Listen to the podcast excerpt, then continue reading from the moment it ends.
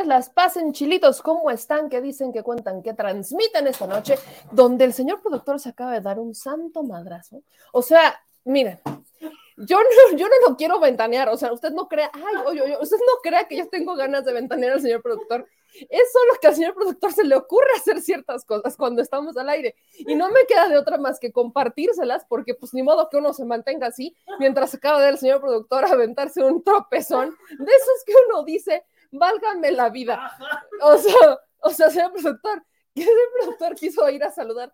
Aprovechando todo el tema de sembrando vida, el señor productor Giro se quiso ir a sembrar vida al piso. O sea, sí tienes, o sea, señor productor, estás muy metido con lo de sembrar vida, ¿verdad? Tienes ganas de ir a sembrar vida allá al piso. No, o sea, quizás hubiera estado bueno que usted, si usted no escuchó, yo creo que se escuchó porque ya estábamos al aire, ¿verdad? Y mi voz podrá ser fuerte, pero, o sea, semejante acontecimiento ocurrió aquí, enfrente de mis ojos, atrás de esta computadora, ocurrió el tropezón del señor productor. ¿Con qué te tropezaste aparte? Ay, señor productor, es que así caminan, así caminan en, en, en, en, la Roma. así caminan en la Cuauhtémoc, con su distinguida disculpa, chilitos y chilitas, así se camina en, en, la Roma. Oigan, hablando de sembrando vida, ¿no? Ya que aquí ya, ya que entramos con el tema, ya que el señor productor me, me, me, motiva a hablar sobre sembrando vida, ¿no? Ya que el señor productor está muy, muy, muy gráfico el día de hoy. Vamos a retomar esto de eh, la investigación de Sembrando Vida. Yo le voy a decir una cosa, nada es casualidad, absolutamente nada es casualidad. Y hoy surgen dos investigaciones sobre Sembrando Vida, una más completa que la otra, pero al, finaliza, o sea, al final del día estas investigaciones están sujetas a una interpretación. Y cuando hablamos de investigación, creo que valdría mucho la pena que uno hiciera una diferencia en qué es investigación y qué es reportaje, ¿no? Porque creo que hay una clara diferencia entre investigación y reportaje. Eh, una investigación en en una investigación intervienen muchos más factores, lleva mucho más tiempo. Tienes que solicitar información, tienes que documentar, tienes una hipótesis, eh, tienes que comprobar tu hipótesis y si no la puedes comprobar, entonces desechas tu hipótesis y creas una nueva. Un reportaje es distinto porque en un reportaje solamente estás reportando un acontecimiento, una denuncia, un acontecimiento, etcétera. Entonces, creo que sí valdría la pena que hiciéramos una gran diferencia entre qué es una investigación y qué es un reportaje. Eh, tomando esto en cuenta, voy a hacer, voy a poner los dos temas de Sembrando Vida, uno en una investigación y el otro en un reportaje. El reportaje, que es el que tiene que ver con la nota que surge con Aristegui, que nace en la mañana, como yo les decía, es una investigación que quisieron vender, eh, lo, lo vendieron como una investigación desde el 21 de noviembre. Fue el domingo 21 de noviembre cuando publican en un tuit, una de las reporteras, Tania, publica en un tuit que van a sacar esa investigación. Y lo borra. Ese mismo día lo borró. A, las, a los minutos borra el tuit. Pasó una semana, hubo un silencio absoluto y entonces, ahora sí, ayer sacan, lo, lo sacan como una investigación. Y esto tenía fallas. Y las fallas que se lograron detectar, yo se los leía en la mañana, pues son fallas en donde, vaya, el periodista o los periodistas tenían una hipótesis, una hipótesis fundada en su creencia. Y lejos de comprobarla, vendieron una nota de puras inferencias.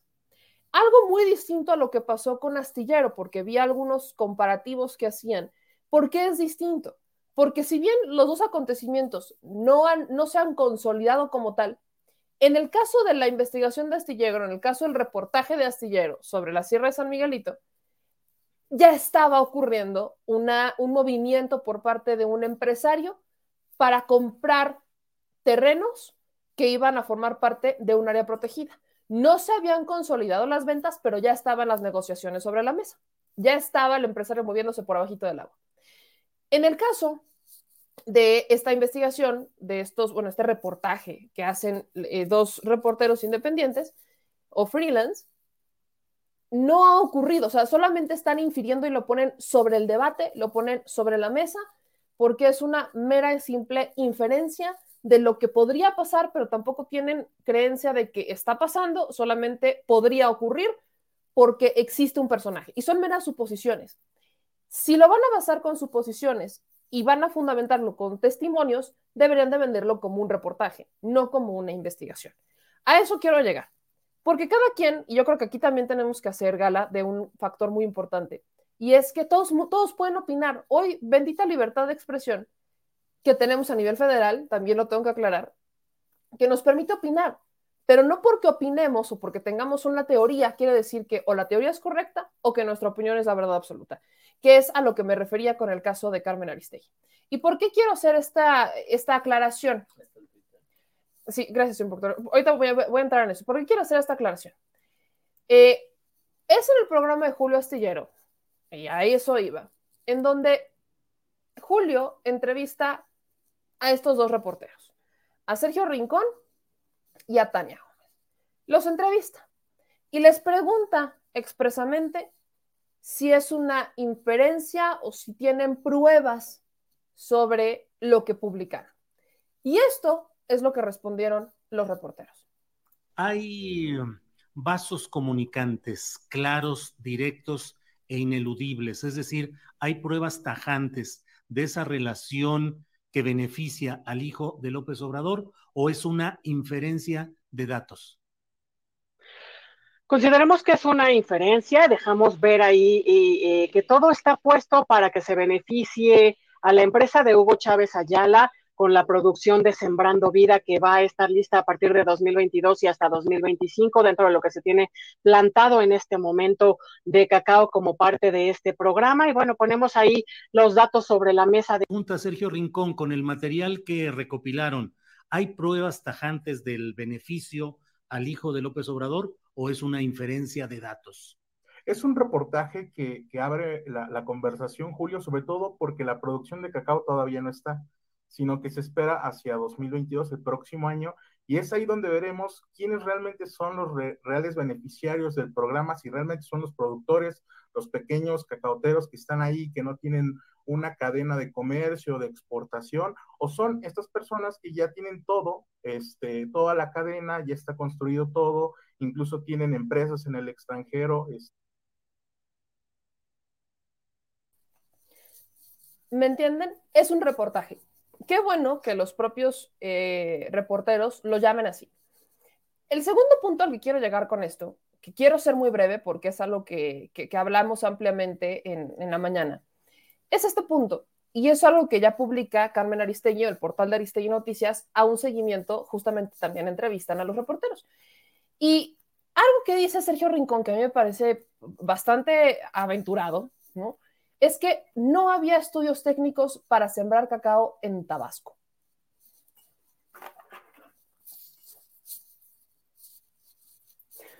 No había estudios técnicos para sembrar cacao en Tabasco. ¿Por qué digo que es algo que me parece muy aventurado? Tallito chiquito. Eh, porque resulta y resalta que de todos los estados que tienen una tierra capaz de producir cacao, particularmente Tabasco, es quien concentra el 73% de la producción de cacao en México. No, eso, es, eso no es de hoy, eso tampoco es de ayer, eso tampoco es de hace tres años, eso es desde hace una eternidad. Y cuando dicen que no había estudios técnicos, quizás la administración, quizás no encontraron un estudio técnico de esta administración que confirmara que en Tabasco se puede sembrar cacao, pero existen. Y aquí les pongo un estudio del 2015, un estudio del 2015, en donde si tan solo lo hubieran leído, si tan solo hubieran hecho, vaya, lo quisieran argumentar con una investigación más, más grandecita, pues lo único que tendrían que haber hecho es buscar, ¿no? ¿Cuál es la situación del cacao en México? Porque la situación del cacao en México, y esto es de Comacalco, de Comacalco, Tabasco, es una investigación que se realiza en el Colegio de Posgrados, eh, de Posgraduados en el campus de Tabasco, en México. Es algo que también realiza Foresta Veracruzana, Recursos eh, Genéticos Forestales Universidad, de la Universidad Veracruzana. Eh, o sea, vaya, hay una investigación, ya hay detalles técnicos acerca del tema. Y si uno tan solo entrara un poquito a ver, aquí lo dice, México es un país productor de cacao fino el cual es un producto de exportación, generador de divisas y de impacto social relevante. Posee alto poder alimenticio y es un cultivo tradicional conservacionista. el estado de Tabasco genera el 73% de la producción nacional de cacao. El objetivo de ese trabajo fue diagnosticar la producción de cacao desde un punto de vista agronómico, social y económico en una comunidad rural. Esta es la metodología de la encuesta o de la investigación, es que se utilizó una encuesta, una observación, entrevistas a informantes claves y el método de historias de vida.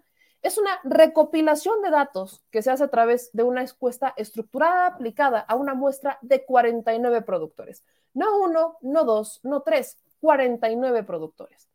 ¿Y qué es lo que mencionan toda esta metodología? Hablamos que existe un problema y aparte va en inglés y en español, ahí nomás viene una introducción al tema del cacao y justamente aquí también mencionan que al menos en 2015 México contaba con 39.149 unidades de producción de cacao. Por poner un ejemplo, en el estado de Tabasco hay más de 35.000 productores de cacao. Solo en la región de la Chontalpa se reporta una población de 9.975 familias campesinas dedicadas al cultivo del grano. Si uno le mete más para acá abajo, ¿no? va a encontrar que hay un diagnóstico sobre el problema del sector. Y desde el 2005 reportan que, vaya, teníamos una producción de 36.366 toneladas. Para 2006 decayó a 26.705 toneladas. Y desde el 2006 a la fecha, o sea, hasta 2012-2013, seguía decayendo aún más la producción de cacao.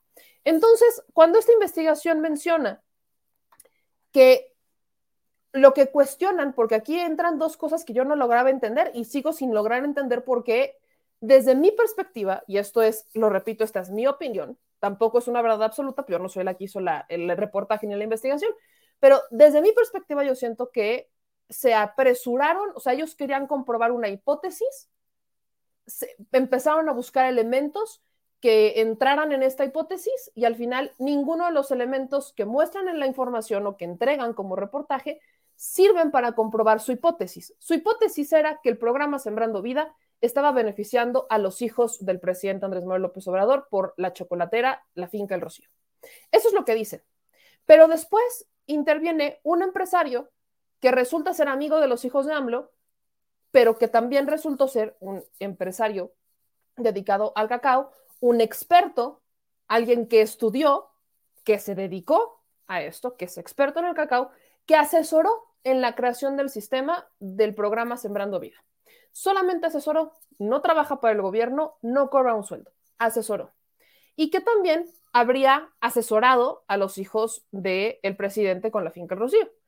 Cuando los asesoró, tampoco establecen una fecha de cuándo los habría asesorado, porque el reportaje solamente infiere que van a beneficiarse de este programa a futuro, no ahorita, porque, cosa curiosa, la finca Rocío ya produce cacao, ya produce chocolate y también cerveza. Ya lo produce. O sea, ellos ya tienen en la finca plantaciones de cacao. Pero, según el reportaje, infieren y se abre al debate que en el futuro, o sea, en tres años, podría beneficiar a una fábrica que ya produce, pero entonces la investigación se torna hacia el empresario. O sea, deja de, tener que ver algo con los hijos del presidente y entonces su reportaje se torna a que el empresario podría salir beneficiado en tres o cinco años porque es un empresario dedicado al cacao. Que le repito, su única, digamos que su único pecado es pues, haber sido amigo de los hijos del presidente. No quiere decir que sea el único vendedor de semillas del cacao, ni tampoco quiere decir que es el único empresario dedicado al cacao que tiene alguna o tuvo alguna relación con el programa, llámese venta de semillas o no. Pero de la nada pasamos de estas dos premisas a una tercera, y es que las condiciones están dadas y que la finca El Rocío se construyó o se creó en un, contexto, en un contexto bastante favorable. Así lo tildan, bastante favorable para el cacao. Pues sí, digo, cualquier persona que sepa de negocios o que quiera entrarle a un mercado, no le va a entrar a un mercado que está destruido, le va a entrar a un mercado que está en crecimiento. Y si esta administración está apostando por crecer el tema del cacao, por enmendar los errores de administraciones pasadas y enmendar las fallas que existían en la producción del cacao en México, pues no van a ser solamente ellos, va a haber muchos otros empresarios que van a querer entrarle al tema. Entonces, si uno entiende que desde el 2006 a la fecha, o sea, desde el 2006, hablemos hasta el 2017, venía decayendo la producción de cacao, llega esta administración y eventualmente con el programa Sembrando Vida empieza a repuntar la, eh, la plantación del cacao y por ende empieza a levantar el mercado, pues por supuesto que va a ser un contexto favorable, pero son dos premisas que están ocurriendo de forma simultánea que si no fueran los hijos del presidente que hicieron una finca, que crearon una finca, incluso antes, porque para que ellos ya pudieran vender chocolate, que es algo que empezaron a hacer desde 2019, tendrían que haber trabajado y tendrían que haber plantado el cacao desde antes de que esta administración iniciara, porque para poder plantar el cacao y hacer chocolate, pues tienen que pasar mínimo tres años para empezar a, a tener las primeras cosechas. Mínimo, mínimo. Entonces, vienen todas estas relaciones que al final no llevan a ningún lado. Y terminamos con este contexto. ¿Qué es lo único y que quizás sí sería un dato duro, pero que no cuestionan en el reportaje? Y esa es la pregunta que yo me hago. No cuestionan en el reportaje, pero este sí quizás sería el dato más duro que tienen. Tiene que ver con esto. Sergio Rincón pone hace 12 horas. Un dato que no alcanzamos a poner en la edición es que en la reunión del presidente que sostuvo con los empresarios se dio de postre algo de chocolate rocío. Esto es quizás lo único que se podría cuestionar y aquí se tendría que ver la adquisición porque evidentemente sí representa un conflicto de interés que en, esta, eh, que en este evento, de, en esta comida que se dio con los empresarios, pues se diera chocolate rocío. Pero ¿Qué? O sea, ¿representa un conflicto de interés? Pues sí, porque está hablando que el presidente, pues, adquirió chocolate de sus hijos. Eso sí representa un conflicto de interés. Pero aquí tendríamos que ver si el chocolate se compró, si fue una donación, si lo pusieron. O sea, es algo que se tendría que investigar. Este quizás es el dato más duro y es lo que no se investiga. Entonces, este reportaje, desde mi perspectiva, este solamente fue un yo quiero comprobar mi teoría a toda costa y me vale cacahuate todo lo que demás pase y voy a subir y voy a bajar y voy a hacer y voy a deshacer. Nada más. Y ya. O sea, desde mi perspectiva, desde lo que yo estoy viendo, ese es quizás lo único que se podría cuestionar, que de hecho no tiene nada que ver con el reportaje. Porque aquí ya no está interviniendo Sembrando Vida, aquí no está interviniendo este, si, construyeron, si, si sembraron cacao o no lo sembraron. Aquí estamos hablando de una adquisición de un producto que resulta ser de los hijos del presidente, en un evento del presidente. Nada más. Es el único dato duro que no incluyen en la investigación y que no forma parte de la investigación ni de la premisa principal de la investigación o del reportaje, que solamente es una inferencia de dos reporteros. Y como le digo, esto no es ningún tipo de coincidencia, porque surgió otra investigación relacionada con Sembrando Vida. A esa voy a regresar en unos minutos más. A esa le voy a entrar en un ratito, porque creo que hay muchas cosas más que decir. Así que yo les voy a pedir a todas y a todos ustedes que me ayuden a compartir la transmisión, es bien importante. Manitas arriba, banda, manitas arriba a todos los que están comentando y a todos los que ya se están suscribiendo al canal y que por supuesto están compartiendo. Gracias a todos los que están por acá. Voy saludando por aquí este, a Carlos Castro, ¿no? Que dice, eh, ¿y cuánto compraron? No creo que hayan sido toneladas y seguramente no fue un precio de 10 mil pesos por kilo. Ese es un tema. Hablamos de una comida chiquilla con los empresarios, no hablamos de 50 personas, hablamos de muy pocas, pero eso, vaya, solamente representa un conflicto de interés que se tendría que aclarar, pero le repito, no forma parte ni siquiera de la investigación inicial, no forma parte. Este, dicen acá, José Luis, son los chayoteros los que pagan por desinformar, no tienen otra, los hijos, Pío López, etcétera, están ardidos. Dice Mario Merino, pero ¿por qué puede causar conflicto? No creo que el gobierno federal haya comprado toneladas. ¿Por qué puede causar un conflicto? Porque, vuelvo al tema, no es el único proveedor de chocolates que existe en México. No es el único. Y estamos hablando de, por muy pequeño que usted lo vea, es una adquisición. Si bien no existe, hasta donde yo sé, una regla en donde diga que no le puedes adquirir a tu familia, según yo no existe esa regla de que no puedes adquirir un producto o un servicio a una familia, sino que tiene que existir una justificación de por qué lo adquiriste, una licitación, demás. Tiene que haber una justificación de por qué ese. Si no es el único en México, si no es el único, tiene que haber alguna justificación. ¿Por qué es? Quizás entraron en licitación. Eso, eso es lo que tendríamos que ver. Quizá entraron en licitación para ser proveedores del gobierno, proveedores de banquetes. Podría ser, pero eso, le repito, es una inferencia nada más. Estamos, ahí estoy infiriendo, pero es el único dato que se tendría que haber investigado y que podría ser perfecto y que es público porque forma parte de la información que tiene que dar el gobierno. Nada más por eso. Pero vaya, si hablamos de la cantidad, pues tampoco, tampoco, o sea, no, no estamos hablando que se compran toneladas de chocolate, si ahora aparte hablamos de un bocadillo de chocolate rocío. Pero lo que se podía haber investigado, no se investigó. Ese es mi, ese es mi tema. Lo que se podía investigar, no se investigó. Lo que, se tenía lo que tenían que, el dato duro que tenían, que no forma parte ni de la premisa ni de la hipótesis, nunca lo investigaron. Y ahorita lo están utilizando exclusivamente como para decir, ven, tenemos razón no es un tema de tener razón, no hay datos duros, solamente es una inferencia que los propios reporteros reconocen. Hay nada más, porque por supuesto es un tema de debate, pero hasta ahí, oigan, hasta ahí. Ahora, otra cosa, voy a hacer una pausa en el tema de Sembrando Vida, voy a hacer así como una, una pequeña pausa, porque hay algo que sí me preocupa mucho. Y me preocupa porque estamos en tiempos en donde la oposición recurre no solamente a los medios de comunicación, sino que también recurre a, vaya, a colgarse de causas que no les corresponde. ¿Me explico? Solamente recurren a causas que no les corresponden. ¿Y a qué causas me refiero? A la feminista. Voy a, voy a tomar el tema. Me encanta cuando podemos hablar de esto porque me causa mucho estrés que en un estado tan panista como lo es Guanajuato, sea el propio gobernador que enfrente del presidente casi casi le echa flores, la avienta rosas y le dice, oh, gran señor presidente. Pero por aquí el presidente se va, literalmente, porque hay un video en donde están saliendo de la conferencia, está en el chacaleo, está caminando el gobernador de Guanajuato y le empiezan a preguntar al gobernador de Guanajuato sobre la situación de Guanajuato. Y el gobernador de Guanajuato dice, pues el presidente nos tiene mucho en la mente, que nos dedique esta canción tanto que le gusta la de Juan Gabriel, siempre en mi mente. Después, minutos después de haberle echado flores, minutos después de haberle echado flores al, presidente, o sea, vaya, esto es como jugar al, oh, gran señor presidente, y luego ya se va y entonces empiezas a secretarte con tus amigos. Eso es lo que hizo el gobernador de Guanajuato. Pero en este estado tan hipócrita, porque ahí está el gran ejemplo de la hipocresía,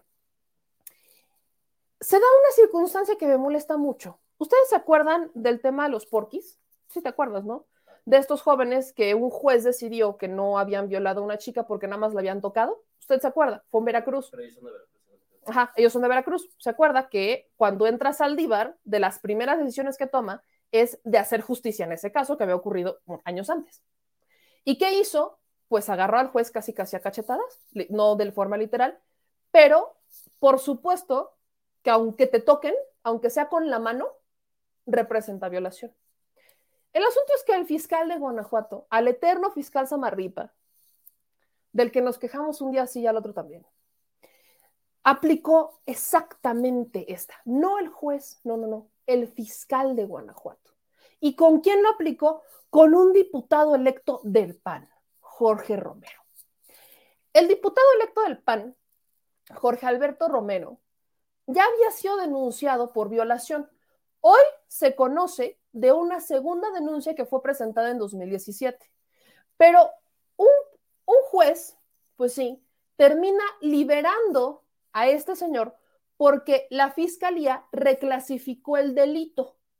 O sea, ya no es de violación, sino es de abuso porque nada más la toqueteó. Entonces ya no requiere estar en prisión y solamente requiere pues que puede continuar el proceso en libertad. Es, o sea, nada más esta estupidez.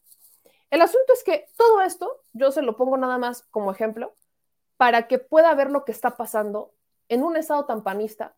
Y yo le agradezco a una querida senadora que nos acompañe, porque la duda que yo tengo, la duda más grande que yo tengo al respecto sobre este tema, es si las feministas del Senado ya salieron a manifestarse y exigieron que el fiscal Samarripa haga justicia y exigieron su renuncia y pidieron la comparecencia del fiscal por reclasificar un delito de violación para dejar salir a un panista de prisión. Senadora, ¿cómo está? Mi senadora Antares Vázquez, ¿cómo está? Buenas noches. Hola, Meme, me da muchísimo gusto saludarte. Ya te extrañaba también.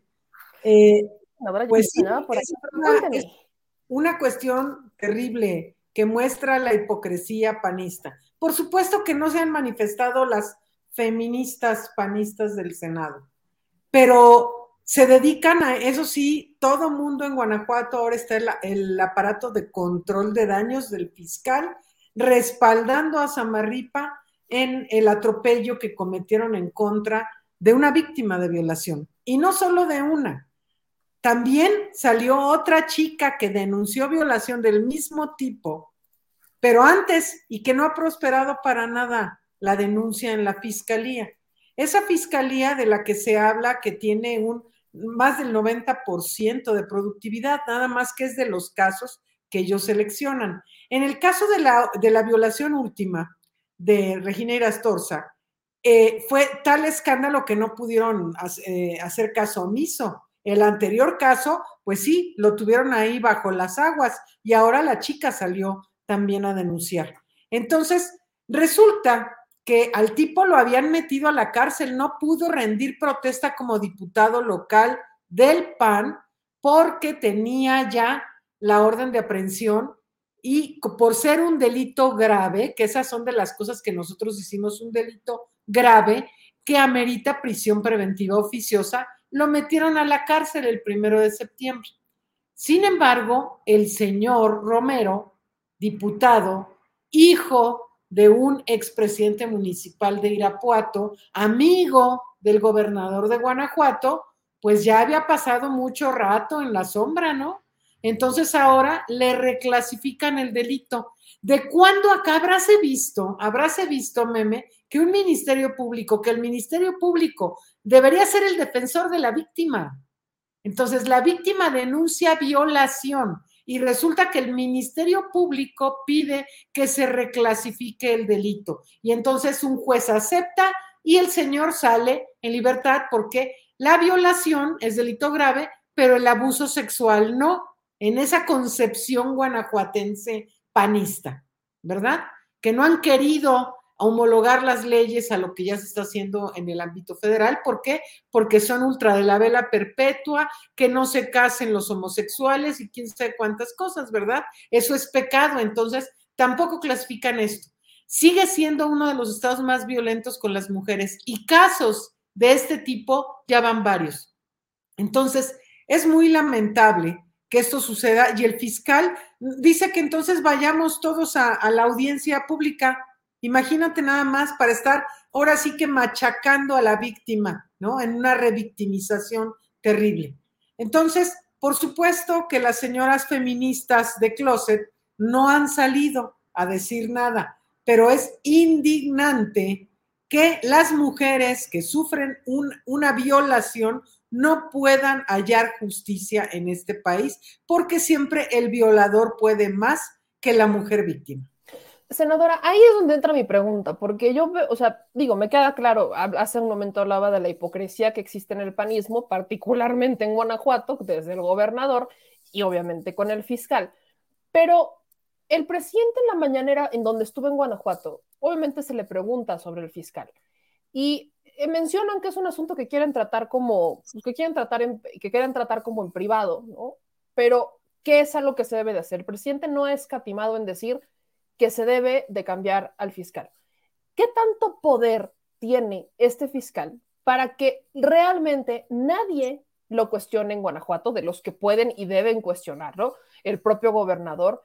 ¿Qué tanto poder y a quién responde el poder de Samarripa? ¿Qué tanto daño le está haciendo a los guanajuatenses? Pues esa es una pregunta que nos hacemos muchas y muchos en Guanajuato. Es Vox Populi, es decir, la gente, ya no digas nosotros quienes andamos en el ajo, sino la gente repudia al fiscal carnal Samarripa, pero el gobernador dice, ya van varias veces que dice Meme que mete las manos al fuego por Samarripa. ¿A qué atribuyes esto? No lo sé pero el gobernador está echando por la borda su sexenio en defensa de un fiscal que este es el tercer sexenio en el que está participando. ¿Y a qué intereses obedece? Pues sería interesante saberlo, ¿no? Es una pregunta que todas y todos nos hacemos, es una duda legítima de la ciudadanía, dado que los protagonistas, o sea, el, común denominador de los años que ha venido la creciente de violencia en Guanajuato es que han estado Samarripa y Cabeza de Vaca, el de Seguridad Pública, en, en esos años. Ellos han protagonizado la escalada de violencia de Guanajuato. Entonces, pues bueno, esa, esa pregunta nos la hacemos muchas y muchos. Senadora, aprovechando que la tengo por aquí, eh, la situación de Guanajuato es una situación, por supuesto, complicada por el asunto de seguridad, pero no es el único estado, sino que son varios estados los que cuentan con esta situación tan grave como lo es la inseguridad.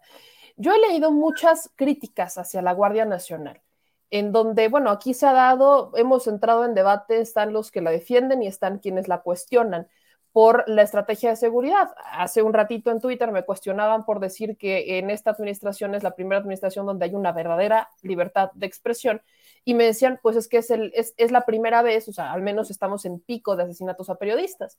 Y cuando yo preguntaba, no, y bueno, denme los datos, de dónde, o sea, cuál es la información, y me dicen, pues, ¿qué hay, de los, de, ¿qué hay del narco? Digo, bueno, pues el, sí, el narcotráfico es un delito del fuero federal, pero el homicidio es un delito del fuero común y no hay crimen organizado que crezca sin la ayuda o inacción de un gobierno.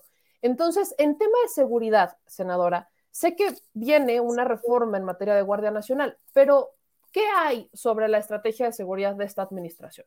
porque la gente la cuestiona, que, se militariza, pero al mismo tiempo dicen, pero es que los militares no hacen nada, pero entonces se militariza o no se militariza porque los militares no hacen nada, pero luego tienen la Guardia Nacional. Entonces, en el contexto de lo que a ustedes les compete, del Poder Legislativo, ¿qué observan que existe en materia de seguridad? ¿En qué estamos, en qué momento estamos ahorita en la situación de seguridad que impacta en estados como el suyo, en Guanajuato?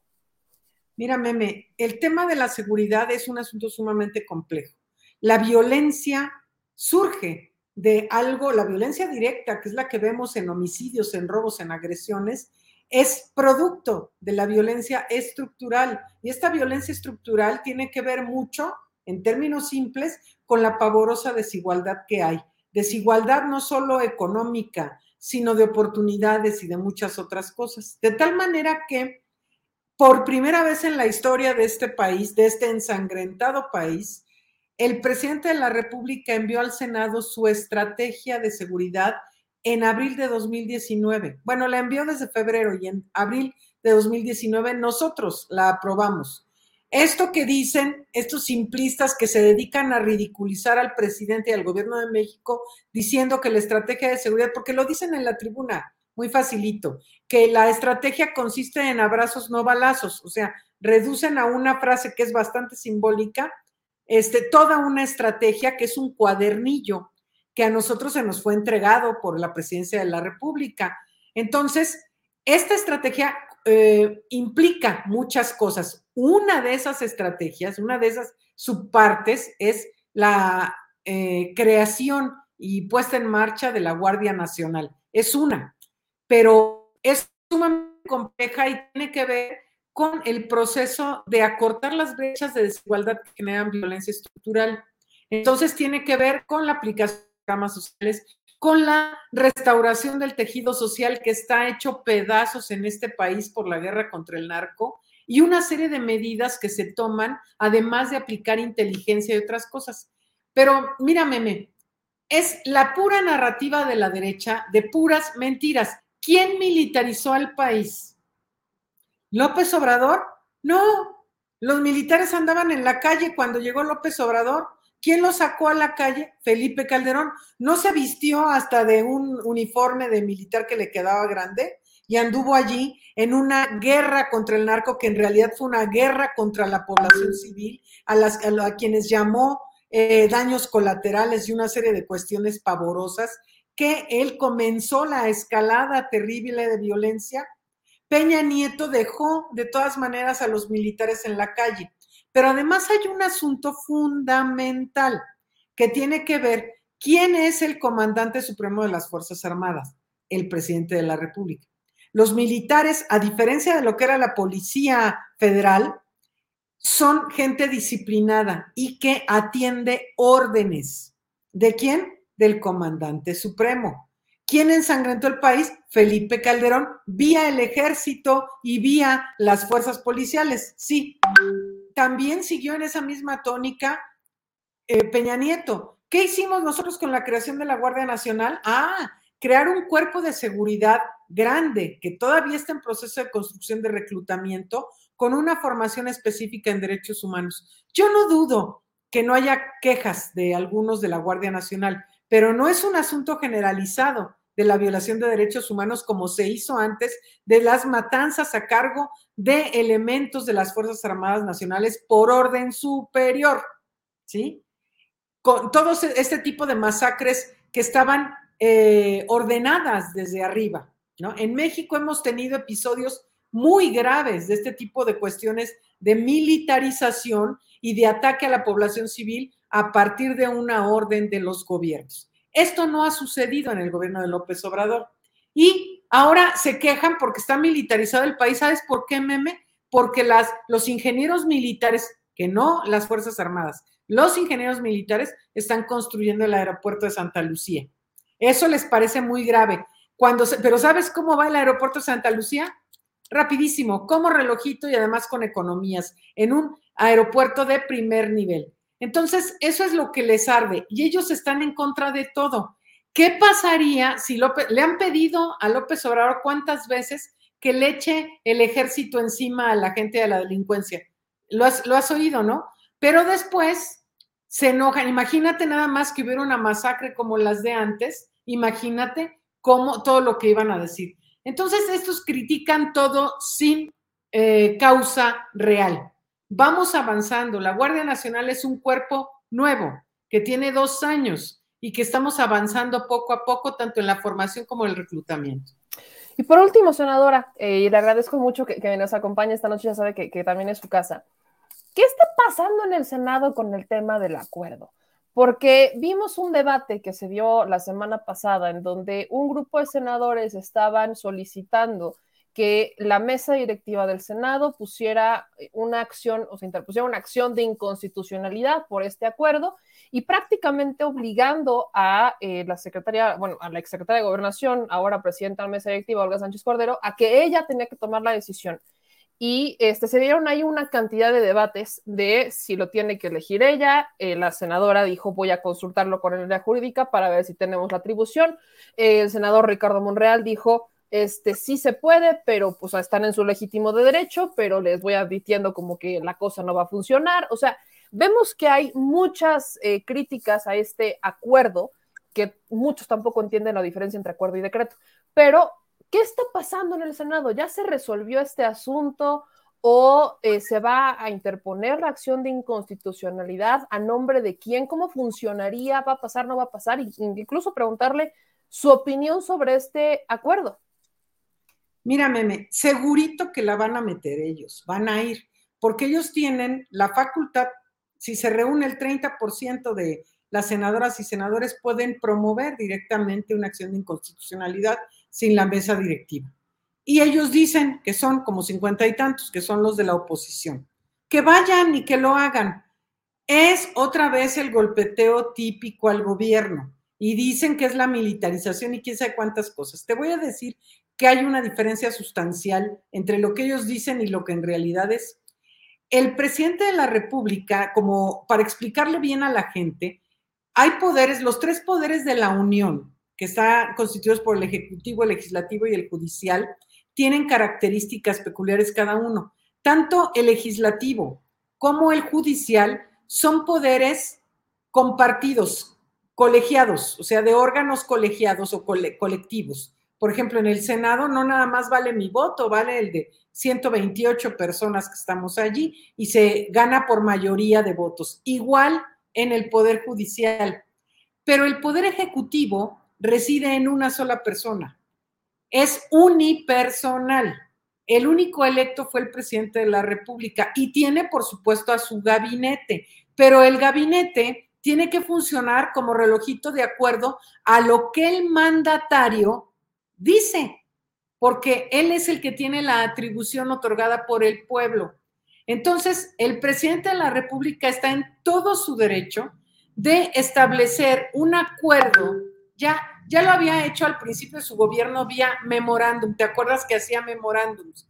Este fue un acuerdo que se publicó en el diario oficial en el que se establecen una serie de medidas administrativas. No es una ley, que eso es lo que están alegando estos que saben que no es cierto, pues, pero ellos dicen que está suplantando las funciones del legislativo porque está haciendo una ley a partir de una publicación de un decreto. No es cierto, no hizo ninguna ley, simplemente emitió un acuerdo que está en sus facultades de administrador de este país, en el que declara que se haga de manera expedita el otorgamiento de permisos para que no esté el elefante reumático entorpeciendo los procesos de las grandes obras que se establecieron para este gobierno y además se declara estas obras como elementos de seguridad nacional.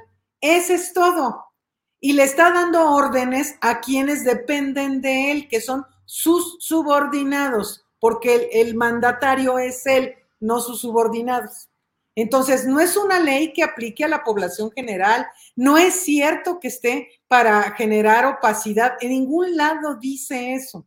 Entonces es nada más hacer alaraca, pleito, grilla, es grilla barata, ese es todo el tema y que la gente no se confunda. El presidente tiene toda la autoridad para emitir una medida administrativa que debe seguir su gobierno. ¿A quién, a quién eh, le aplica eso? a las secretarías de Estado que dependen de él, que son parte del Ejecutivo, que es él el Ejecutivo. Senadora, yo como siempre agradezco mucho que nos acompañe. Quiero leerle algunos comentarios que le dedican, así que aprovechando que nos visitó, por ejemplo, aquí tenemos a, a, Gorgonio que nos dice, senadora, un favor, como mexicano que soy, solo pido que desaparezca el INE, Trife y la Suprema Corte de Injusticia que no sirve para nada que se haga lo que hizo Cedillo en su tiempo, espero que hagan eso. Eh, tenemos aquí un comentario de Lupita que dice que pongan descuentos en el Infonavit a los créditos que tienen 15 años o más. Eh, luego nos dicen por acá en otros comentarios, le preguntan, este, licenciada Antares, que qué está pasando con la ley Chayote, que para cuándo la echarían abajo, que bueno, ahí está, este, la ley Chayote está en manos de los diputados, según la Suprema Corte, todavía no, no pasa el tema del Senado, las leyes secundarias a la Ley General de Comunicación Social. Y este, creo que pues ya, creo que son los últimos comentarios que le hacen por aquí, senadora. Entonces, pues nada más quería compartírselos, pues. Muchas gracias. Pues bueno, hay cosas que se pueden hacer y otras que no, porque no somos iguales a Cedillo. No podemos eliminar un poder de la Unión, simplemente. O sea, por ejemplo, la Suprema Corte es imposible porque está en la Constitución y no queremos eso tampoco. Imagínense nada más lo que dirían de Andrés Manuel López Obrador si un día desaparece la Corte de un plumazo se está arreglando, estamos poniendo gente decente, acabamos de nombrar a otra, la cuarta ministra que nosotros proponemos. Van cuatro, entonces eh, poco a poco se va a ir enderezando el barco. El INE, el TRIFE, vienen cambios, también viene una nueva ley electoral que estaremos discutiendo pronto, espero. Entonces, pues bueno, la ley Chayote ya nos tocará, pues cuando llegue al Senado. Yo le agradezco mucho, senadora, y le agradezco que, que nos acompañe. Bueno, estamos en contacto, de verdad. Muchas gracias, Meme, y saludos a todas y a todos. Un abrazo, senadora Antares. Hasta luego. Pues ahí la tienen, ¿no? Ahí la tienen, ahí hay, hay cosas importantes que mencionó la senadora para aquellos que nos estaban preguntando. Oigan, cáiganse con los likes. Me encantó un comentario por acá que estaban haciendo. Quiero encontrarlo. Este, déjenme ver si, si lo encuentro porque está, está, la verdad es que estaba muy chistoso. A ver si, si los motiva. Lo estaba poniendo mi querido Israel por aquí. Déjenme ver si lo encuentro. Pero yo les quiero pedir a todos que nos ayude a compartir, que nos ayuden con la suscripción al canal y que por supuesto sigan dejando aquí sus comentarios. Ya saben que los vamos leyendo de cuando en cuando, entonces este, vamos a ir ahí entrándole en, entrándole al quite por aquí. Ah, este es el que estaba buscando. Dice Israel, entre más compartes, más grandes se le hacen los cachetes a Pineda. Quizás alguien lo motive, quizás no, pero yo, yo solo sé que gracias, mi querido Israel. Oigan, regreso al tema de Sembrando Vida, porque como les dije, hay otra investigación. Esta investigación corre por cuenta del Universal, así que espérense y espérense lo peor. Esta investigación eh, la publican eh, primero en Twitter y aquí viene, la publican el día de hoy, Sembrando Vida. Aquí está, se la voy a compartir. Esta es la investigación que viene, que, que hemos escuchado desde que el programa existe. Tiene que ver con deforestación. ¿Dónde hemos escuchado el tema de la deforestación? De Claudia X González y todos ellos. Aquí, Sembrando Vida contra la Selva Maya, es con fecha el 29 de noviembre y es por Carlos Carabaña y las fotografías son de Diego Prado. En esta investigación hablan de un análisis geográfico de 5.142 parcelas y entrevistas con decenas de beneficiarios que revelan lo que el gobierno federal vende como el programa de reforestación más grande del, mundo, Tumba Árboles. Eh, dicen beneficiarios expertos, no sabemos cuáles, describen situaciones clientelares y falta de previsión y un enfoque ambiental nulo. ¿Ok?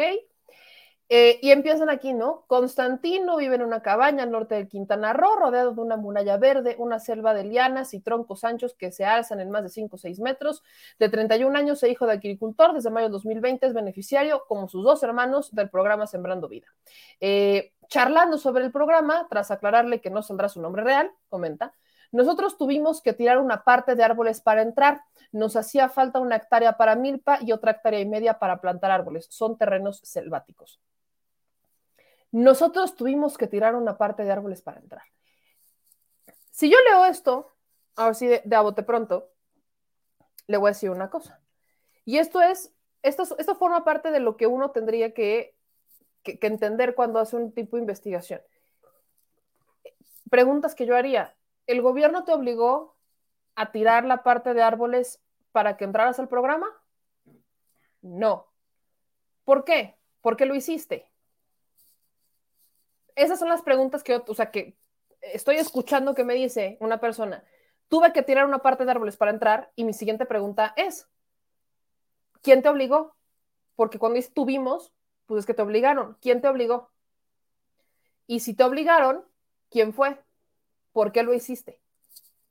Es una pregunta que no sale aquí, porque no, no vemos que se la hagan y si se la hicieron, pues no la sacaron. Solamente estamos con este testimonio. Y yo con esto quiero decir una cosa muy clara. Yo no estoy justificando la investigación, no. Pero por supuesto que cuando hablamos de un programa social, claro que nos podemos encontrar con gente que, aunque no cumpla con los requisitos, haga hasta lo imposible por cumplir con los requisitos. Y cuando hablamos de que tienen que cumplir con, unas, con, unas, con unos requisitos, habrá personas que por supuesto digan, no cumplo con los requisitos porque no tengo esta área libre. Entonces, ¿qué voy a hacer? Ah, pues voy a deforestarla para entrar al programa. En, en esta administración, obviamente esto se dio al inicio del programa. Y de hecho se acordarán que hicieron ciertas reformas posteriores, porque como todo nuevo programa social, encontraron deficiencias, hay cosas que son perfectibles, que tienen que ir mejorando conforme el diseño del programa y conforme avanza el programa. Entonces, si se dieron cuenta que había este uno que otro eh, beneficiario que quisiera o que hubiera talado terreno para entonces entrar al programa, tuvieron que hacer modificaciones. Y es algo que, si se acuerdan, como por ahí del 2019, finales de 2019, principios de 2020, salieron a hacer el, este, la aclaración y salieron a decir que se habían encontrado, que efectivamente se había dado una circunstancia, que no eran todos, eran casos aislados y que empezaron a actuar. Y el programa, por supuesto, el programa, por supuesto, que contempla que no se puede hacer, que es uno de los cambios que se le hicieron a este, al programa Sembrando Vida que no puede estar talado, o sea, no pueden talar los árboles y decir, ya está vacío, ahora los quiero, ahora quiero sembrar. No, tienen que ser, ah, tienen que ser este, hectáreas que estén vacías o hectáreas que tengan espacio para plantear. Eso tiene que pasar. Se hizo esa modificación. Pero lo que me, pareció, me, me pareció muy curioso es que, pues acá dicen, no es un caso único, el Universal obtuvo localización exacta de 5.142 parcelas de las 10.000 que hay inscritas en el programa. Estos se están dando en Quintana Roo. Yo recuerdo que hace algunos meses este, les mencionaba, cuando otra vez salía este tema de Sembrando Vida y de la deforestación y todo esto, que la situación de tala de árboles que se da particularmente en la región que comprende Quintana Roo es un problema grave que hemos tenido desde hace muchos años, que es lo que ha llevado incluso a que surja el programa Sembrando Vida. ¿Por qué? Porque hay una tala ilegal. Hay una tala ilegal, hay una tala clandestina que se ha dado en la región, en donde hay una tala desmedida que se ha dado en la región y que esta administración ha querido justamente compensar. Que por supuesto nos vamos a encontrar con gente que quiera hacerlo. Claro que nos vamos a encontrar con gente que, que recurra a estas ilegalidades y es donde la administración tiene que entrar al quite y es donde se hicieron algunos cambios. Pero pensar que todo el programa está mal por casos aislados de personas que para entrar al programa empezaron, o sea, cometieron irregularidades, es también una premisa bastante mal hecha. El tema que todavía me preocupa más es que digan, escuchen esto, escuchen esto que dice, lo, quiero encontrar, particularmente porque dice que este programa tiene eh, caducidad. ¿Dónde está? ¿Dónde está? ¿Dónde está? Está unos kilómetros, está un poquito más abajo, creo.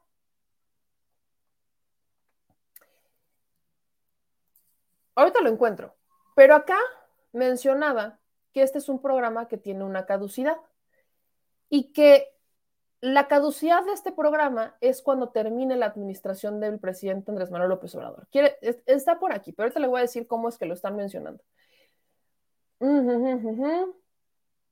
A ver, él y otros sembradores han tenido amenazas de expulsión por parte de los técnicos del programa Dicen, llegó la bióloga, nos dijo que habían ocurrido un cambio climático y que había que subir de 1.800 a 2.500 plantas. Nos dicen, hagan esto, hagan lo otro y que si no podemos hacerlo, hay mucha otra gente interesada en el programa. Alberto, como el resto de los sembradores entrevistados, está contento con el programa. Milpero desde hace ya más de 20 años, por primera vez tiene un jornal fijo. Sabe que Sembrando Vida se acaba en menos de 5 años y aunque le gustaría seguir después, reconoce que será difícil sin esos 5 mil pesos mensuales. ¿Quién les dijo que el programa se acababa en cinco años? ¿Quién les dijo? Yo, yo, yo sí pregunto, ¿quién les dijo que el programa se acababa en cinco años? No, no, no logro entender dónde lo dijeron. Y aquí viene la premisa. Citan. Bueno, nos han dicho que a lo mejor el gobierno entrante sigue con el programa y que cuando se acabe nos van a dar el ahorro de 500 pesos mensuales. Hace un cálculo, hace un cálculo rápido. Más de 30 mil pesos cuando México tenga que elegir el próximo presidente, Sembrando Vida repartirá decenas de miles de pesos a 440 mil familias por todo el país. Tras el anuncio del programa en octubre de 2018, diversas organizaciones ambientales y de civicultura lo analizaron. Una de ellas fue el Centro Interdisciplinario de Biodiversidad y Ambiente, señalando que lo habitual es que los proyectos sean abandonados una vez concluido el flujo de recursos y el acompañamiento. ¿Cómo se comprende el recurso que les entregan a estas familias? Eh, son, y aquí vienen, cada mes, Sembrando Vida entrega 4.500 pesos y guarda 500 restantes como un ahorro para el sembrador. El programa tiene fecha de caducidad, la salida de López Obrador del gobierno. ¿Cuándo entregarán este ahorro acumulado mes a mes los 440 a los 440 mil beneficiados? El requisito principal es vivir en un municipio de rezago social y ser propietario o tener arrendadas 2.5 hectáreas de terreno que estén abandonadas con suelos degradados o sean antiguos porteros o milpas. Su premisa para decir que el programa tiene caducidad es que en cuanto se vaya el presidente Andrés Manuel López Obrador, van a entregar estos 500 pesos restantes. La lógica no les asistió acá. ¿Cuál es la lógica que asiste aquí? El presidente, estos programas sociales, déjenme les recuerdo, se elevaron a grado constitucional. Son programas sociales elevados a grado constitucional que año con año son progresivos, es decir, cada año se le incrementa el presupuesto destinado a estos programas con la única finalidad de que justamente no puedan ser clientelares y que justamente sean programas que duren y que vayan más allá de los seis años que dura una administración. Problema que tenemos prácticamente con todos los programas de gobierno que duran seis años y cuando terminan, pues llega una administración distinta, olvida los programas y no importa si es del mismo partido o es de un partido distinto, olvida los programas, los desecha y arranca nuevos. Pero esos son elevados al grado constitucional. Y yo le voy a decir una cosa. Yo no sabía que los árboles tenían fecha de caducidad. Bueno, obviamente si los olvidas y no los cuidas, como cualquier planta, pues hay, hay por supuesto que, que hay problemas. Pero en cuanto al recurso, en cuanto a estos 500 pesos restantes que el gobierno está resguardando, yo le voy a decir por qué, tiene una, por qué tienen una fecha de entrega. Es bien fácil, es bien sencillo. Porque es un recurso que le corresponde entregar a esta administración. Y en cuanto a la entrega de recursos, el gobierno tiene que ser extremadamente claro. Esta administración emprendió un programa en donde se entregan 5 mil pesos al beneficiario. ¿Para qué? Siempre. De estos 5 mil pesos le entregan 4 mil 500 y 500 los guardan en un fondo de ahorro que les entregarán cuando ya vaya a concluir la administración. ¿Por qué? Porque la administración tiene que entregar cuentas claras de con cuánto inició, con cuánto terminó, cómo es que el dinero se ha ido entregando, cómo se ha desarrollado y aparte no puede tener pendientes. ¿Por qué? Porque no existe ninguna garantía, eso es cierto, de que en el cambio de administración este ahorro restante se entregue. ¿Por qué? Porque es un dinero que queda como un ahorro y que por mucho que nosotros pensáramos que con quien llegara, si es del movimiento, continuaría el proyecto o más bien continuaría el fondo de ahorro, la realidad es que esta administración de lo único que se tiene que hacer responsable es de lo que le compete en esa administración, o sea, de los seis años que le competen. Nada más. Nada más. Es muy sencillo entenderlo de esta manera. El programa no tiene una vigencia. El programa es un programa que va a continuar pase lo que pase.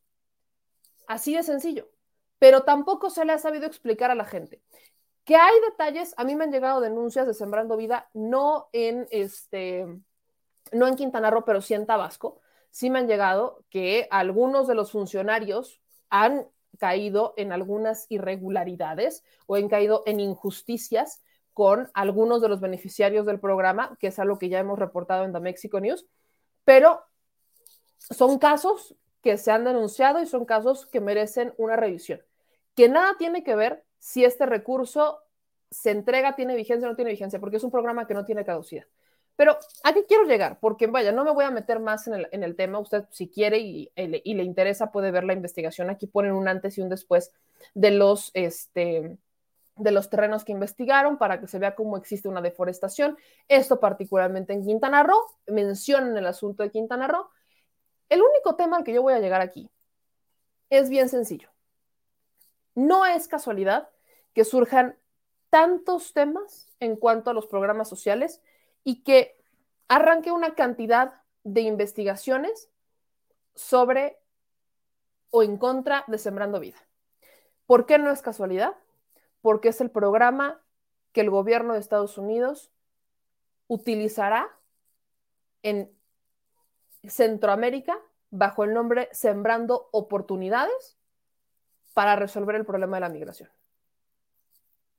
No es casualidad, porque este, por, este programa, particularmente este programa, es el que el presidente presume con Estados Unidos.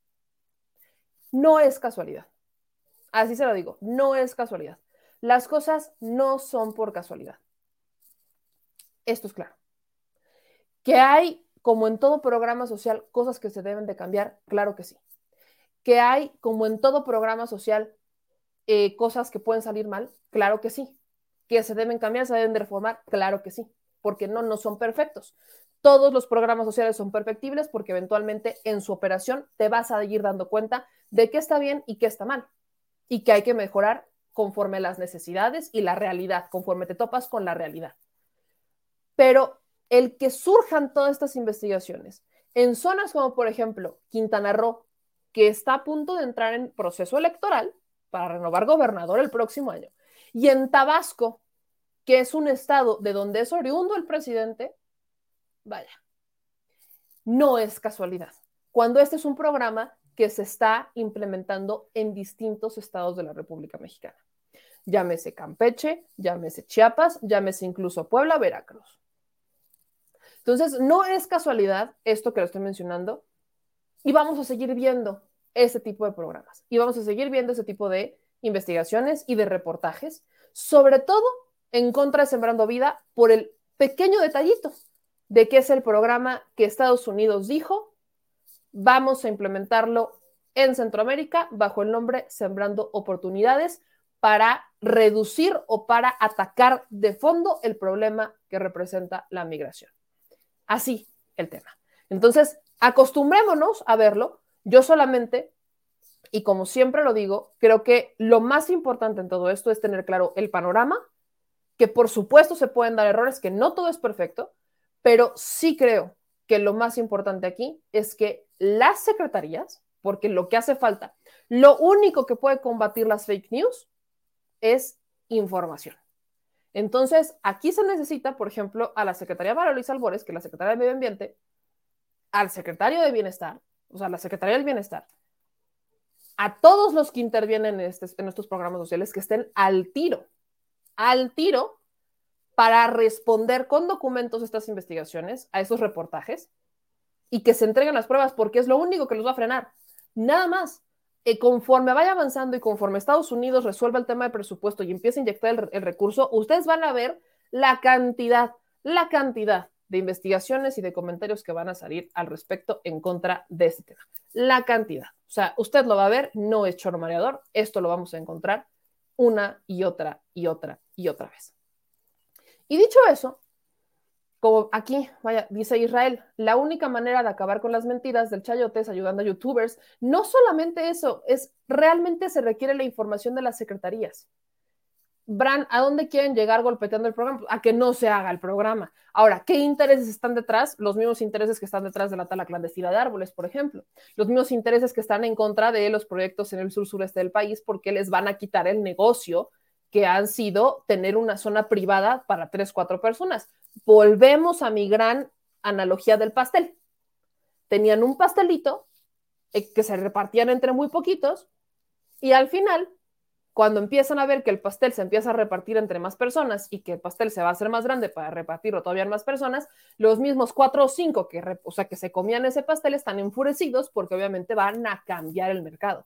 Va a cambiar el mercado. Entonces, ahí creo que sería importante que no son nosotros, son las dependencias las que tienen que salir a entregar la información y obviamente generar opinión dentro de la opinión pública y obviamente generar una, eh, un consenso y por supuesto que informarnos desde las propias fuentes, investigar nosotros para también tener un criterio propio. Creo que eso es lo más importante. Entonces, digo,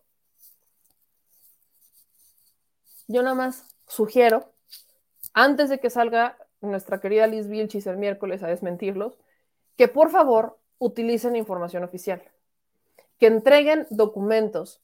O sea, es lo único que se necesita. Lo único que va a combatir las fake news y lo único que va a frenar es información de la fuente oficial, información con documentos. Es lo único que va a pasar. Eso es lo único, porque esto no va a parar. No va a parar. Pero oigan, ya para, para ponernos así como en el, en el tono, el día de hoy yo, yo había visto muchos eh, comentarios acerca de Galilea Montijo. Este no es un canal de farándula, ni mucho menos. Así que la única razón por la cual voy a tomar el tema es que no voy a hablar de la vida privada de ni si la corrió o no la corrió en Televisa, eso no me interesa en lo más mínimo. Lo que importa aquí es que a ella la han vinculado mucho con el asunto de Inés Gómez Montt que ella habría sido beneficiaria o habría incurrido en lo mismo que Inés Gómez Montt, que habría, o sea, vaya, muchos rumores estuvieron acerca del tema de negocios en lo oscurito. También el asunto de su marido, quiero recordarle que ella es esposa de un político empresario. E, es, algo así como, este, como el diamante negro, para que me entiendan pero no tan famoso, no tan famosón. El esposo de Galilea Montijo ha trabajado en el Partido Verde desde, o sea, trabajó en el Partido Verde, fue, estuvo en el Partido Verde mucho tiempo. Este, se llama Fernando Reina. Y ocupó un cargo este, de elección popular en 2000, 2015, por ahí estuvo, fue diputado, si no estoy mal por el Partido Verde, es empresario y es político de México, pero es del Partido Verde. Eso es lo que hace Fernando Reina. El asunto es que también estuvieron vinculando a Fernando Reina con un gobierno, etcétera, con corrupción, bla, bla, bla. Y hoy Galilea Montijo sale a leer un comunicado que lo digo con todo respeto, pero me recordó muchísimo a aquella escena de la gaviota con la Casa Blanca, cuando sacó su comunicado. Me recordó mucho, solo que sin llanto, pero me recordó mucho porque estaba leyendo un documento en su computadora, se nota que lo estaba leyendo y prácticamente escuché muchas frases que en su momento dijo Angélica Rivera cuando sale a justificar el asunto de la Casa Blanca. Muchas cositas lo escuché como es producto de mi trabajo, a la única empresa, bla, bla, bla, es Televisa, etcétera, etcétera, etcétera. O sea, muchos, muchos bytes de lo que dijo Angélica Rivera los escuché obviamente con un sentido ad hoc a lo que ella estaba este, hablando, pero muy parecido, muy parecido a la situación. Así que yo le voy a compartir este, el video para que usted lo vea de Galilea Montijo sale por primera vez a hablar del tema públicamente y dice que es la única que lo va, es la única vez que lo va a hacer. Y hoy voy a aclarar uno que otro tema que queda, por supuesto, ahí en el aire. Hola, ¿cómo están? Para ustedes que me siguen, que me conocen y me han visto crecer desde hace más de 28 años y los considero de verdad parte de mi familia, me han visto reír, llorar de tristeza y muchas más de felicidad siempre conduciéndome con un comportamiento profesional y ante todo de estricto cumplimiento a nuestras leyes. Esto y mucho, pero mucho trabajo me han permitido salir adelante en un entorno complejo. Con gran orgullo he sacado adelante a mis padres y mis hermanos. Ahora, además, pues tengo una familia a la cual cuidar y proteger y un lugar en este medio en la cultura del esfuerzo. Me han dolido demasiadas difamaciones a lo largo de mi carrera y por supuesto que me seguirán doliendo. Me duele nombre ni afecten tanto a mi esposo, que es un hombre intachable y trabajador, además de ser un gran papá y compañero. Por supuesto a mi familia, a mi círculo social y a la empresa para la que trabajo y me ha dado tanto. Mi esposo nunca ha sido suplente del diputado Donatio González que hace en el Congreso de la Ciudad de México, ni en ningún otro Congreso. Mi esposo dejó de laborar en el Ayuntamiento de Atizapán porque decidió emprender nuevos retos profesionales. Él ahora es integrante del Consejo Directivo de la Industria Mexicana de la Radiodifusión y ahora está colaborando en la realización de un documental sobre feminicidios en América Latina para alertar sobre la violencia de género que nos acecha a diario. También valoro enormemente lo que hace y cómo lo hace. No tengo ni he tenido ninguna relación indebida y mucho menos de negocios con la familia Hugo Gómez. Mi hermana Paola salió de un lamentable e injusto proceso penal con la ayuda del jurídico de aquí de mi empresa para la cual yo trabajo. A nadie más le debo el apoyo, a mi familia, solo a nuestro jurídico y a los directivos de mi empresa. Y esto consta en papeles con el nombre del abogado. Pido y de verdad les suplico ya paren a los ataques a mi persona a lo largo de tantos años yo ya no hablaré nada de este tema, ni de ningún tema relacionado a cualquier escándalo. Espero que lo entiendan ustedes y también los compañeros de la prensa y también lo respeten. Siempre me he callado y aguantado. Se me ha acusado de muchas maneras sin pruebas. Soy una mamá de familia muy dolida, una mujer y me siento devastada y muy dolida una mujer que ha sido muy trabajadora desde los 14 años. Estos temas de escándalos los tendrá un despacho jurídico y yo no volveré a tocar ningún tema relacionado a cualquiera de estos temas y de ningún otro escándalo. Yo seguiré trabajando como siempre con todo el cariño, amor, alegría y profesionalismo, el cual me caracteriza, caracteriza, perdón, para todos ustedes. Seguiré luchando por mi familia, por mi felicidad y la de ellos. Perdón por ponerme así, pero de verdad, ya es demasiado. Perdónenme. Gracias por escucharme. Y que Dios los bendiga. Gracias. Ok. ¿Qué es lo que dice en Galilea Montijo? Que eh, su marido renunció al gobierno de Atizapán porque está emprendiendo nuevos proyectos que tienen que ver más con la producción de contenidos y eh, con la industria de la radio. Dice que su marido nunca fue eh, suplente del diputado Tonatiu, este, es Tonatiu González. Pero lo que no dice Galila Montijo es que su esposo sí es suplente de otro diputado del PRI, no de Tonatiu. A eso voy. Aquí les comparto la plataforma de transparencia. Usted sabe que a mí me encanta utilizarla, soy muy fan. Y aquí me meto en el INE, ¿no? Ahorita, entramos en el tema de candidatos 2015-2016. Candidatos 2021 para este ejercicio, el proceso que se informa, el proceso electoral 2020-2021 y el periodo constitucional para, que, para el que fue electo 2021-2024. Hablamos de un diputado plurinominal por la cuarta circunscripción, aparecía en el número 5 en la lista, priista, que se llama Lázaro Cuauhtémoc Jiménez Aquino. En la terna, quien aparece como su suplente es Fernando Reina Iglesias, esposo de Galilea Montijo. Curioso, aquí le ponen catálogo sexo femenino, es masculino, pero bueno. Eh, lo registraron como suplente de un diputado priista plurinominal que se llama Lázaro Cuauhtémoc Jiménez Aquino. Aquí está, Aquí aparece, no es, no me lo estoy sacando de la manga, aquí está. Ahí está. Sí lo registraron como suplente de un diputado y fue del PRI. Ahora, viene aquí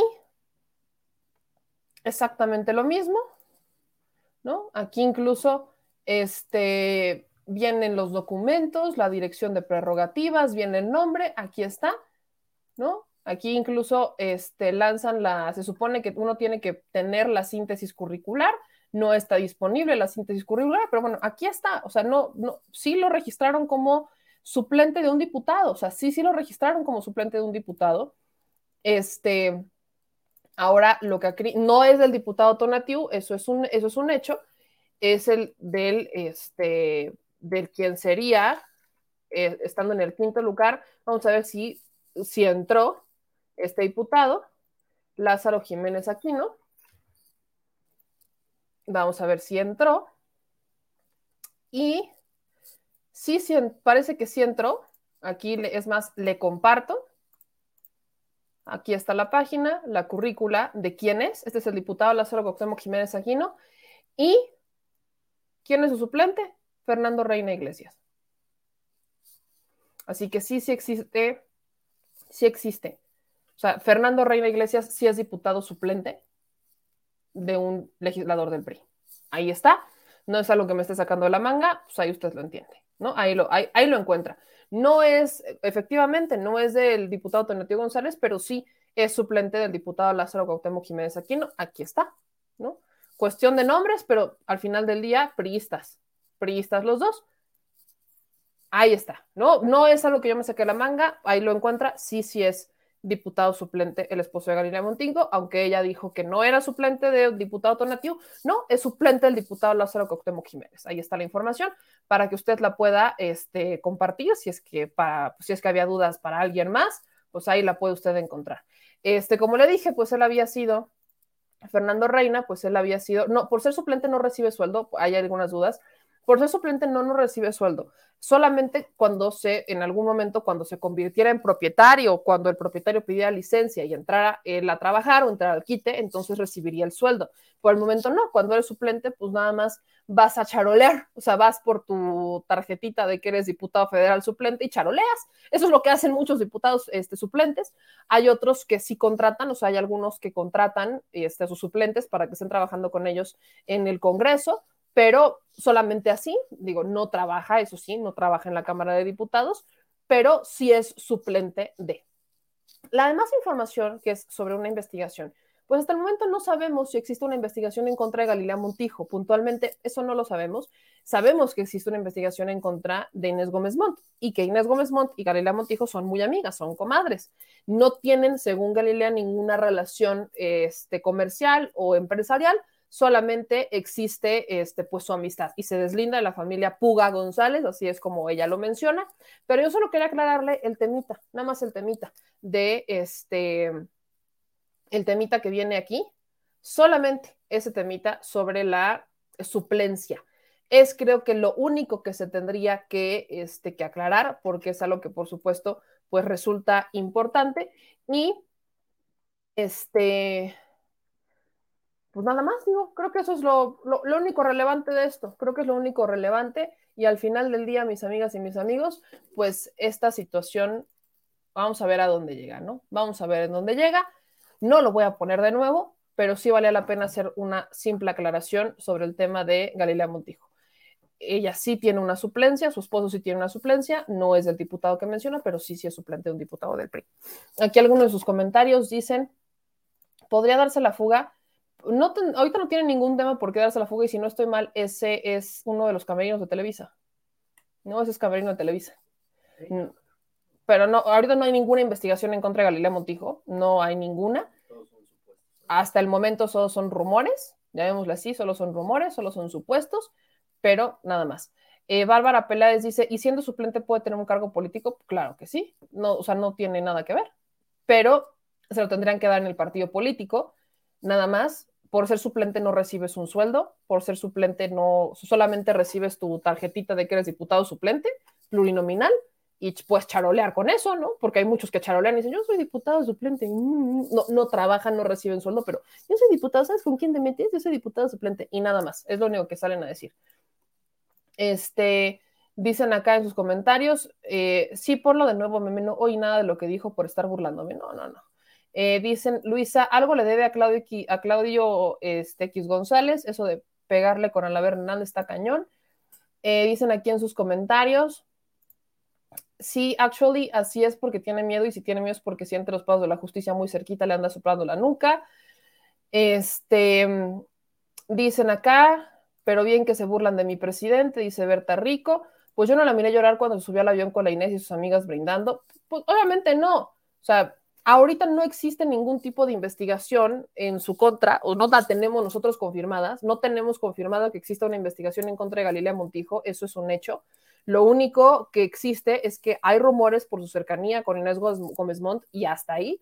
Y este, no, hay, no, hay tampoco, no, es que la corriera, no la han corrido de Televisa. Creo que es de los activos fijos que tiene Televisa ahí, no sabemos tampoco por cuánto tiempo, pero si existe una investigación, eventualmente saldrá la investigación, se tendrá que hacer, este, se tendrá que hacer pública, pero nada más, o sea, no, no hay una investigación que sepamos en contra de, Galilea Montijo. Lo único que existe es que sí hay muchas críticas que lamentablemente a veces no aguantan. Y yo por eso a veces cuestiono mucho cuando se dedican al tema público, porque, pues vaya, pareciera, pareciera que este, pues que algunos se, se, ponen la soga al cuello solos y que no toleran la crítica. Estamos en un mundo digital en donde por supuesto que es difícil, es muy difícil a veces cuando estás sujeto al escrutinio público y cuando tienes a la gente eh, haciendo comentarios sobre todo de ti. Es complicado, claro, pero cuando tienes la conciencia limpia, cuando sabes quién eres y cuando sabes lo que has hecho,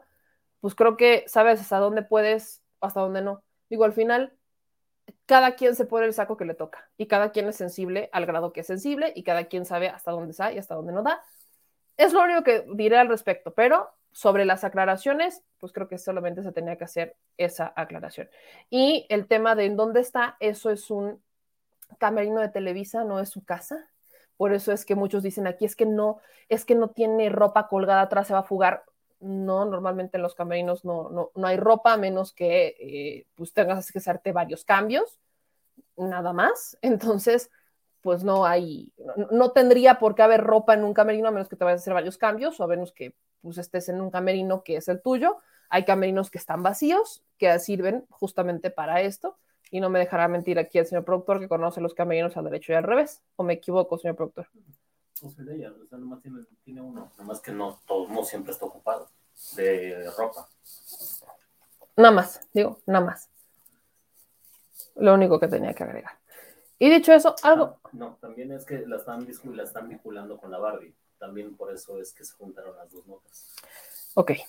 Aquí me manda el señor productor el tema. Y este es, este es, otro, este es otro asunto. Así como vincularon a. ¿Se acordarán ustedes de. Este, ¿cómo se llama este hombre? El que entrevistamos. Que también lo vincularon con la Barbie. Sergio Mayer.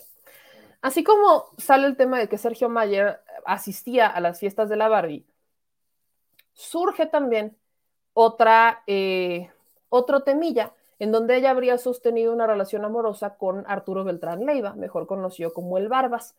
Entonces ella sale a desmentirlo, ¿no? Sale a hacer varias aclaraciones y en su cuenta de Instagram, pues también menciona, ¿no? Sale que pues ella no tiene nada que agregar, que por favor dejen de hacer tantos comentarios, etcétera.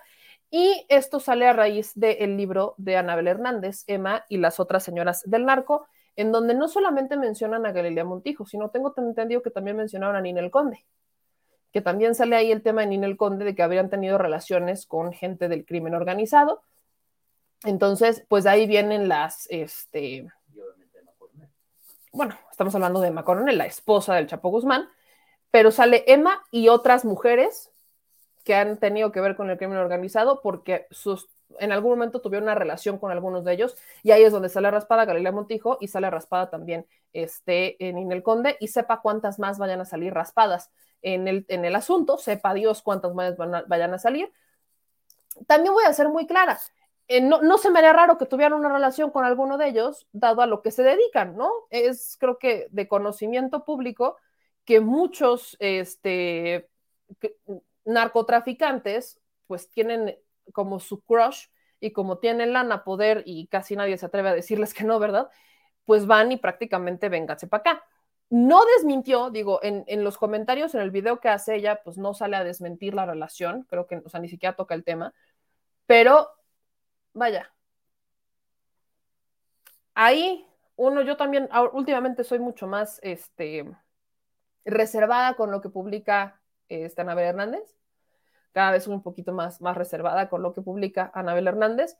Pero usted léalo, usted léalo. Creo que, creo que no, creo que no daña a nadie leer, tener la información, absorberla y generarse un criterio propio creo que no tiene absolutamente nada, nada de malo, así que pues usted sabe. Ahí se la dejo de tarea, ¿no? Ahí se la dejo de tarea.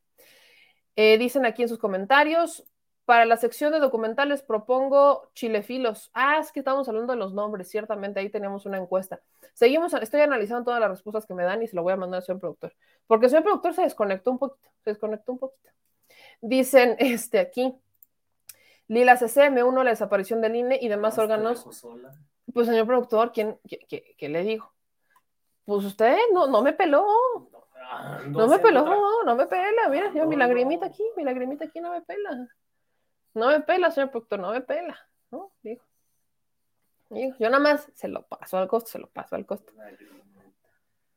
Este, dicen acá, saco, ¿a poco no voy a gastar en ese libro de narcos, de narcos Nel? Dice Elías. Benjamín ya llegó y nosotros ya nos vamos, mi Benja. Este, yo no leo libros, hay cosas más interesantes, pues hay, cada quien tiene su comentario, yo soy cada vez más reservada, pero valdría mucho la pena, si alguien es de su interés, pues léalo, no le hace daño a nadie tener más información sobre nadie, a nadie, a nadie le hace daño. Dicho eso, ya nos vamos, amiguitos, chilitos, eso de amiguitos, ¿no? ¿Por qué no? ¿Por qué les dije amiguitos? No sé. Amiguitos y amiguitas. Amiguitos de la creación. Animalitos de la creación. No es amiguitos. animalitos de la creación. No, mis chilitos y mis chilitas, gracias a todos por acompañarnos. Este, el día de hoy, Berta Rico dice: No, no te vayas. Este, dice Josmar, no vayas a llorar como la Galilea. ¿A quién le dices, Josmar? ¿A mí? Pásame Kleenex. Voy adelantándole. No, no sé por qué voy a llorar, pero yo aquí sí, sí, Este Aquí dicen compartan sus likes, es muy temprano, dice Berta. Es muy temprano, pero yo quiero hacer el intento de ir a la mañanera de mañana. O sea, quiero hacer el intento y le voy a decir por qué quiero hacer el intento. Porque hoy en comunicación social nos habían dicho que no íbamos a poder entrar a la conferencia de mañana. La mañanera de mañana es particular porque va a ser en el Palacio Virreinal. O sea, va a ser en, o sea, la conferencia de mañana es con Claudio Sheinbaum, para que me entiendan. La conferencia de mañana es con Claudio Sheinbaum y va a ser, particularmente le van a dar prioridad a asuntos este, de la Ciudad de México. Entonces, este, para que usted sepa, mañana se va a poner buena. Y nos dijeron en comunicación social que no íbamos a poder entrar, o a menos a mí me mandaron ese mensaje. Y después me cambiaron el mensaje y me dijeron, ese no era para ti. Cambia la logística. Y la logística es que hay un cupo limitado, si quieres ir tienes que llegar temprano y a ver hasta cuántos entran. Esa es la logística. Entonces uno tiene que ir, o sea, si uno quiere ir mañana a la, a la conferencia de prensa, pues uno tiene que ver si logra entrar en la cuota y para eso hay que madrugar. Entonces quiero ir a hacer el intento de entrar a la mañanera y cosas importantes. Mañaneras de esta semana.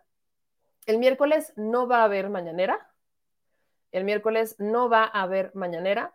El jueves sí va a haber mañanera y va a ser en Jalisco, así que espérense esta hermosa sección de Dios, otra vez yo, por Enrique Alfaro, porque la mañanera del jueves va a ser en Jalisco y la mañanera del viernes va a ser en Michoacán. Entonces, vienen, vienen aquí unas, este, vienen conferencias de prensa interesantes, la del jueves es en Jalisco y la del viernes es en Michoacán. Obviamente puede cambiar la información, puede cambiar la agenda, pero al menos estas dos.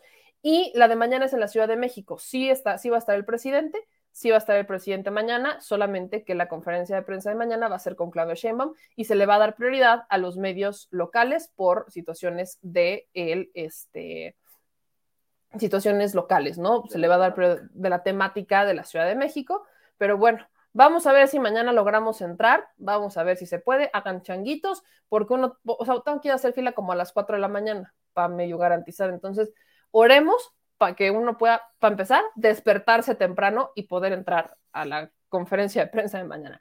Dicho eso, me emociona más la de Jalisco, no voy a poder ir, pero me emociona más la de Jalisco porque hashtag viva Alfaro. Viva Alfaro con el Hola Dios, de nuevo yo, por Enrique Alfaro, gobernador de Jalisco. Dicho eso, Chile Banda, ya nos vamos. Ahora sí, les mando un beso y les agradezco a todas y a todos ustedes que estuvieran por acá. Vi que nos llegaron por ahí unos superchats. Gracias por apoyar este proyecto independiente. El miércoles sí vamos a ir al Zócalo. Eh, mañana les hablaremos de la logística, porque primero el señor productor me la tiene que compartir, ¿verdad? Entonces. Por eso no fuera. Pero hoy, señor productor, lo de los documentales es desde la semana pasada. Déjenme le digo, señor productor. Mira nada más, no, se entera, señor productor, no se entera. Y está ahí sentado. Un día les voy a contar las anécdotas de cómo me terminas mandando notas que ya habíamos mencionado y estabas enfrente escuchándolas. Se las voy a compartir, se las voy a compartir porque es agradable compartirle a la chilebanda. Que el señor productor, voy a aplicar la de militarizando al militar, bueno, productizando al productor. Ya nos vamos, chilitos. Les mando un beso enorme a todas y a todos ustedes. Gracias por toda la buena vibra. Gracias por todos los mensajes. Gracias por todo el cariño bonito, bello y precioso que nos están dando por aquí. Y el miércoles sí vamos a hacer transmisión desde el Zócalo. Va a ser transmisión especial. Va a estar interesante. Lo único que sé hasta el momento es que va a ser maratónica. Es lo único que se me ha advertido hasta este momento, pero no se preocupen, mañana les vamos a dar todos los detalles de cómo va a estar, a qué hora iniciamos y qué vamos a hacer para que, pues, si usted nos encontramos por ahí, pues nos podamos abrazar, saludar con cubrebocas, por supuesto. Pero, dicho eso, ahora sí me voy porque voy a intentar dormir. Hagan changuitos, nos vemos mañana, Chilebanda, después de la mañanera, para el detrás de la mañanera, aquí en este espacio. Les mando un beso, síganos en todas las benditas y maravillosas redes sociales. Y dicho eso, ¿algo más con lo que se quiera despedir, señor productor? Besos y abrazos. Muy bien, el señor productor les manda besos y abrazos a todos ustedes. Yo más.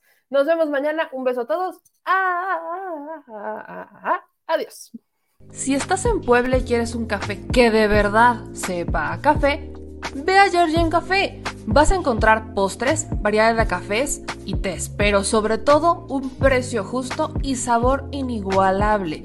Por la pandemia, su servicio es solo para llevar, pero de verdad no te lo puedes perder.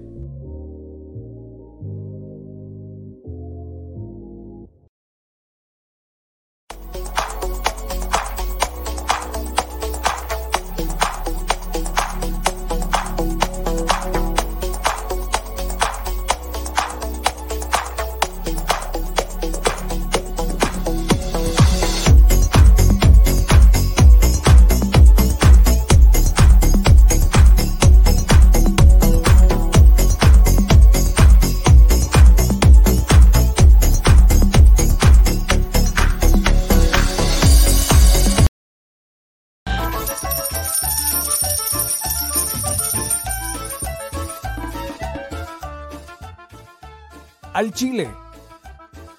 Recuerda que una forma de apoyar nuestro proyecto e impulsarnos a generar más y mejor contenido es a través de los superchats en nuestras transmisiones en vivo. Solo tienes que dirigirte al recuadro donde escribes mensajes, darle clic al símbolo de moneda, colocar los datos de tu tarjeta bancaria, el monto a donar y de forma inmediata se verá reflejado en un recuadro de color con el mensaje de tu preferencia. Otra manera, por si no nos alcanzas a ver en vivo, es ir a la descripción de nuestro video de YouTube, darle clic a la liga de PayPal y repetir el proceso como en los superchats. Ese recurso llegará directo a nuestra cuenta bancaria. En Facebook también puedes apoyarnos de forma mensual. En el inicio de nuestra página encontrarás el botón Quiero colaborar. Ahí podrás adquirir una membresía que nos impulsará a seguir combatiendo la infodemia desde esta plataforma. Y si eres de los que no confía en la tecnología, puedes hacer un depósito o transferencia a nuestro número de tarjeta Banamex, desde cualquier establecimiento, banco y hasta tu aplicación móvil. Anótalo. El número es 4766-8415-9203-0897. Recuerda, esto es completamente voluntario y es una forma de apoyar e involucrarte más con este proyecto independiente. Hazlo tuyo y comparte.